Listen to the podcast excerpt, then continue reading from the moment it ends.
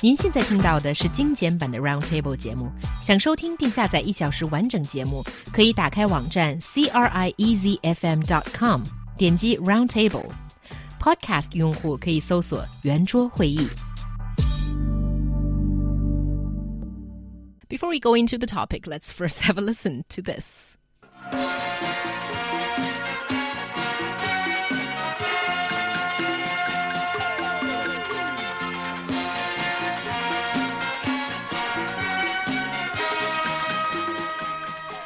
Okay, so probably all of our listeners, at least Chinese listeners, are familiar with this piece of music. It's the theme for the 1986 TV drama Journey to the West.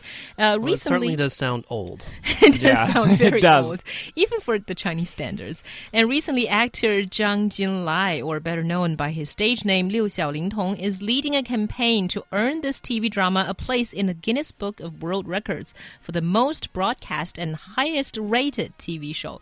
八六版的《西游记》被重播过三千多次，六小龄童将为其申报吉尼斯世界纪录中世界上重播率和收视率最高的电视剧两个纪录。What do you think of that? Well, well, I think it's understandable that he wants to have these two particular world records because they sound quite fancy. Because earlier, there's other people who said that he's trying to apply for categories like the Monkey King blinking for the most times within 30 seconds. I think that kind of thing is just pure publicity stunt. I think it, it, it, makes sense. I mean, certainly the most broadcast. I don't think it's going to be all that difficult for the, for them to win that one.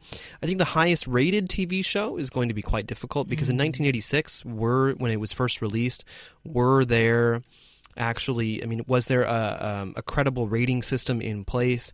And even then i mean you know looking at and how do you judge ratings over such a long uh, time span? I mean we're looking at almost 30 years uh, time span from when it was released up up until now. Exactly. Also, what do you compare it with? Because right. in uh, 1986, I don't suppose people have anything else to watch apart from this. so it's probably like 99% of viewership. But it, it, also it also was interesting because there's a China-based uh, Shanghai Great World Records, and uh, they and the Monkey King, the this this version of, of Journey to the West already holds the largest Journey to the West art collection and the longest production time for a single TV series. However, that last one, I'm not so sure if that's um, something to be proud of. Yeah, I have to say I agree with John here. I think most broadcast TV show, sure, you know, it's been rebroadcast more than 3,000 times, so that's an easy one.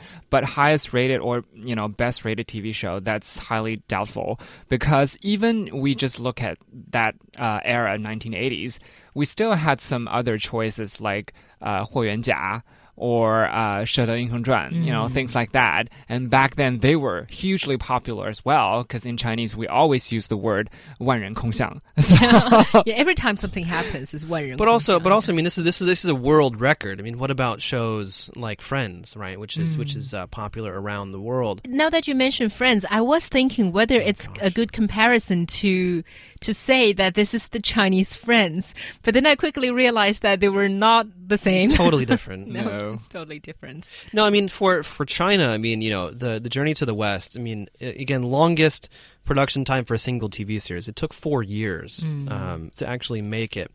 And so I think that, that really, I mean, for, for China, it was it was a landmark. I mean, number one in the technology that was used, but also the scope of the story um, was much much different from anything um, that, that that came before it. And so certainly, whether it gets uh, any any any recognition from as in terms of world records, I mean for China, it just has a such plays such a strong has a, such a such a strong place. Yes, you're right. It's sort of the pride of Chinese culture, the book and also the TV series. But do you think we should actually cheer at the fact that it's been played, uh, you know, rerun for more than three thousand times? Well, I don't think we should cheer because you know it obviously shows that um, there aren't other better alternatives out there. So when it comes to the summer vacation, the winter vacation, they always just automatically go to this particular choice.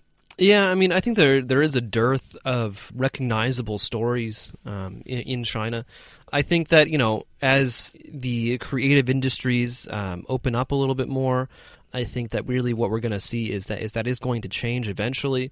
Uh, but I think it's also difficult because I mean, you look at some of the um, the common stories that we see coming out of the U.S. and, and Hollywood right now, I mean, some people in the U.S. would claim that there's no originality there either. I mean, how many Spider-Man movies are we going to have? Mm. Um, how many TV shows were there of Spider-Man before that? Cartoons and, and, and all sorts of things. And so, in that sense, China is not necessarily alone in terms of uh, a lack of originality. It's yeah. just that China's stories are older. I right. guess. But I just want to maybe probably asking Liu Yan's opinion here better because, you know, you have watched it for a lot of times. Yeah, double digits at least. Wow. Yeah. Okay. But my question is do you think that there is no other, you know, adaptations or uh, remakes like it ever since? No. I think this is the the best one. Yeah. Definitive. Mm -hmm. Definitive. Definitive. Not even Stephen Chow's. No.